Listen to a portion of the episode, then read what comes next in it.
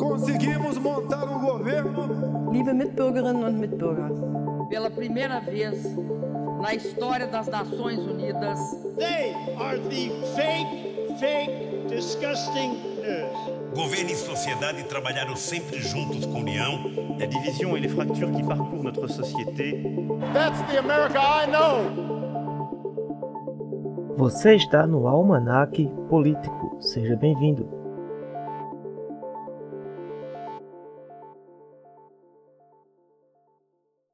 Olá pessoal, seja muito bem-vindo, seja bem-vinda. Está começando mais um podcast Almanac Político. E como política a gente sempre fala e tem tudo a ver as eleições. E as eleições municipais desse ano de 2020 vão dar o que falar no Brasil afora. E esse ano, ah, especificamente, a gente vai falar neste episódio sobre o dia das eleições, né? O que pode, como será, a questão de mesários. A gente tem algumas regras é, sanitárias que foi instituída agora, que a gente tem umas, digamos assim, um, um novo padrão, né, da pandemia do novo coronavírus, que fez a gente mudar a nossa convivência com os demais e a eleição, obviamente, não poderia ficar de fora. Estou aqui com meu amigo de sempre, Renan Lima, que a gente vai falar hoje sobre eleições. Olá, meu amigo Renan Lima. Olá, Rive, olá pessoal, é mais um prazer estar aqui com vocês. Estamos no podcast número 29 e nós vamos falar hoje sobre o dia das eleições, o que pode e o que não pode, o que o Tribunal Superior Eleitoral preparou para essa eleição. Vamos falar de valores, vamos falar sobre higienização tanto das urnas como dos votantes e dos mesários. E todos nós sabemos que Caruaru fica, como diria o outro, um ninho de cobra, né? Caruaru fica pegando fogo em dia de eleição e é isso que nós vamos falar hoje. E para darmos início, como sempre, a gente vai falar um pouco sobre a teoria né, das eleições, que esse ano, devido à pandemia do novo coronavírus, teremos, novas datas. A eleição do primeiro turno se dará no dia 15 de novembro de 2020 e o segundo turno no dia 29 de novembro de 2020. Ressalto também que os horários mudaram, né? Os horários agora das eleições começam às 7 horas da manhã e irá até às 17 horas do horário de Brasília. E como mencionei no início desse podcast, em 2020, devido à pandemia, é, novas regras serão, foram anunciadas já tanto para os eleitores como para os mesários. Eu vou falar algumas aqui para deixar vocês bem informados. Primeiro, o uso obrigatório de máscara de proteção, ou seja, se você for sem máscara para seu local de votação, você não poderá votar. Uso de álcool em gel disponível na sessão para limpar as mãos antes e depois de votar. É, levar a própria caneta, mas caso esqueça, haverá canetas extras e higienizadas nas sessões. Distância mínima de um metro dos demais eleitores e mesários. Esse ano também não será mais necessária a apresentação da documentação com foto, é, como era antigamente, você entregando ao mesário. Você basta mostrar a sua identidade ou a sua, a sua carteira de motorista a uma distância segura do mesário. Ele vai olhar e vai é, autorizar você a ir para a cabine de votação. Em relação aos mesários, os usos das máscaras de proteção para trocar a cada quatro horas. Serão fornecidas três máscaras para cada usuário. E também serão fornecidos face shields, que são aquelas viseiras plásticas que serão fornecidas pelo TSE. Álcool em gel de uso individual e regras de higienização também serão solicitadas. O álcool 70 para limpeza de superfícies e a distância mínima de um metro dos eleitores e demais mesários. E vale ressaltar também que além da exclusão da biometria, né, como o meu amigo Renan tinha falado, que prolongaria inclusive o tempo da votação em pelo menos uns 70% em média, aumentando inclusive o risco de contaminação pelo Covid, e também da prorrogação das durações das eleições, que começará, como eu estava dizendo mais cedo, é, que passará das 7 a 17, o TSE divulgou uma série de procedimentos. Né, os materiais necessários para garantir o cumprimento das medidas sanitárias foram inclusive doações de pelo menos 30 empresas e entidades que receberão isenção do ICMS, né, que indica incidiria sobre essas doações.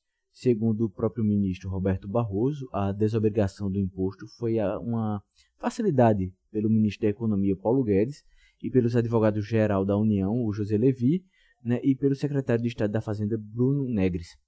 doaram os materiais à Fiesp, o Senai, também o Mercado Livre, a Ambev, Cosan, são uma das empresas que fizeram essas doações dos materiais que serão usados no dia das eleições, é, também disponível para os eleitores e também para os mesários. Os dados né, são na casa dos milhões, né, serão usados nos dois turnos. Né, 9 milhões de máscaras descartáveis, né, mais de 2 milhões de frascos de álcool em gel, né, tem mais de 1 milhão e 800 mil viseiras e mais de 1 milhão de litros de álcool em gel só disponível para os eleitores. Para você ver a questão da, da como é que eu posso falar, dos, dos trabalhos, né, de toda a, a, logística que está sendo montada para o dia da eleição, que a gente está vivendo, como todos sabemos, um, uma pandemia de proporções épicas, de que entra, que com certeza já entrou para a história, e as eleições ela tem que se adaptar ao modelo que a gente está vivendo hoje. Nada mais justo do que ter todo essa, esse aparato sanitário também no dia das eleições, que se cogitou até no começo do ano se teria ou se não teria as eleições. Né? As eleições acontecerão sim, certo? Então é, você vê todo essa, esse aparato que está disponível pela Justiça Eleitoral para os eleitores. Vale ressaltar também que a eleição não é só o dia, né? tem também a questão do pré, a pré a, toda a campanha que vai até o dia das eleições. A eleição sempre será no domingo, como a gente já está acostumado, em dois domingos, primeiro e segundo turno também nos domingos. E o eleitor, eh, a recomendação aqui do podcast Almanac Político é que se preserve, leve sua caneta, né? não vai ter a questão da biometria para você assinar, leve sua própria caneta, leve sua máscara, se cuide, cuide dos seus, né? leve sua colinha, como sempre, a colinha sempre vai estar disponível, até porque a eleição esse ano não tem muitos candidatos, mas para que você não perca muito tempo lá na frente da urna, né? Você entre rapidinho, saia rapidinho, consiga votar o mais breve possível, né? Para que não permaneça muito tempo naquele local, que vai ter uma rotatividade até grande de, de pessoas, né? Então é um local que, queira ou não queira, na situação que estamos vivendo, será um local até de risco, né? Para quem tem essa questão do risco de pegar a doença, então é bom evitar o maior tempo, evitar o maior tempo possível dentro do do colégio eleitoral, inclusive, né? A questão de circulação também não é permitida. Entra no colégio eleitoral, o local onde você vota, vai lá para a sua sessão, faça sua votação, use sua colinha e volte para casa para descansar, para aproveitar o resto do dia, mas não fique circulando pelo colégio, também pela cidade. Aquelas regras eleitorais que a gente já está cansado de saber, elas permanecem, né?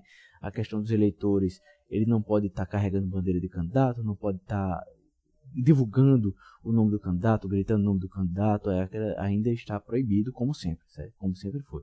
O eleitor, inclusive, ele pode ser autuado, inclusive detido, né, durante a, as eleições, até que se finalize o, o dia da eleição e o prazo eleitoral de detenções para eleitores, como a gente já sabe, aquela regrinha do Código Penal.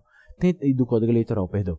Tem também a questão que a gente deixa muito claro para vocês, a questão que já ficou, digamos assim, triste, que é a questão da compra de votos, as denúncias. Todo eleitor pode se fazer sim a denúncia, certo? Tem um aplicativo do próprio Tribunal Superior Eleitoral, que é o, é, o Pardal, que se chama. Você pode baixar aí no seu celular para fazer denúncia de candidatos de compra de votos, né? qualquer irregularidade que você veja para uma campanha no dia da eleição, você pode fazer sim a denúncia.